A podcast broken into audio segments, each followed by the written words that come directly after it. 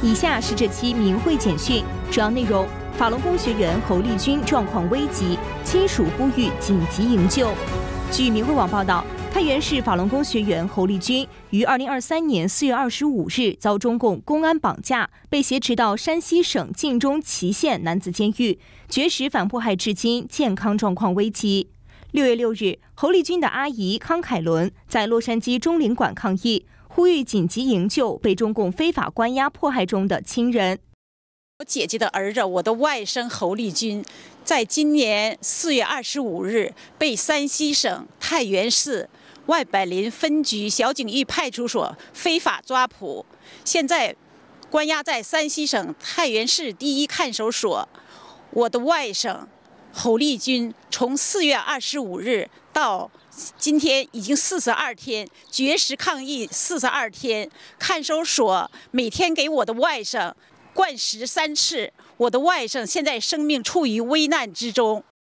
侯丽君的母亲康淑琴是原太原市法轮功义务辅导站副站长，太原四十五中学教师。一九九九年迫害开始后，他曾两次被中共非法关押、非法劳教。在被非法关押劳教的十一年中，他在山西省女子监狱内遭受电击、殴打、关禁闭、不准睡觉、下毒药等各种酷刑折磨。二零二零年，康淑琴含冤离世，她的先生在精神和肉体上受到了巨大的打击，得了脑血栓，至今瘫痪在床，生活无法自理。康凯伦还说。他的妹妹康淑梅和外甥张谷也因修炼法轮功，于二零二二年十月三十一日被山西省古交市公安局食药环侦大队绑架。我的妹妹康素梅现被非法关押在山西省古交市第四看守所，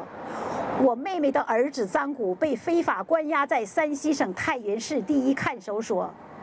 看守所不允许我们的家人探望他们。康凯伦女士呼吁世界上善良的人们、各国政府及国际各大人权机构伸出援手，紧急营救妹妹康淑梅及两位外甥侯丽君和张谷。